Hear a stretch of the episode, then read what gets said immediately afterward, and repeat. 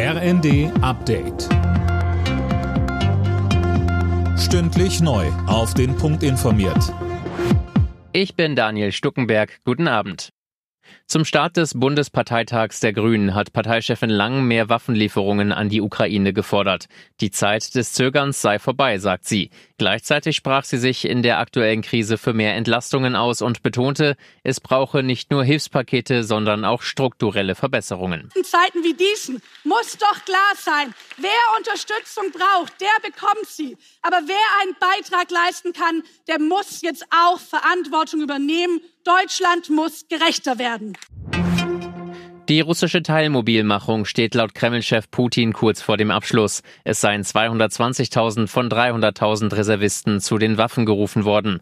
Putin hatte die Teilmobilisierung vor einigen Wochen angeordnet. Als Reaktion darauf hatten unzählige Russen ihr Land verlassen. Ex-US-Präsident Trump muss vor dem Untersuchungsausschuss zur Kapitolerstürmung aussagen.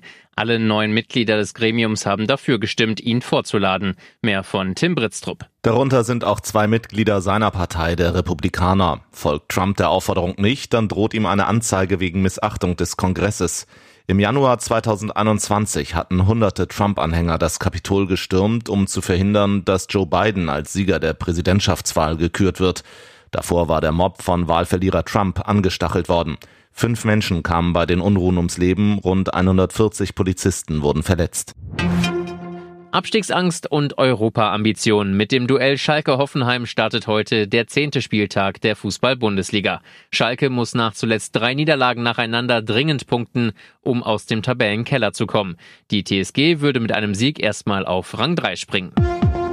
Alle Nachrichten auf rnd.de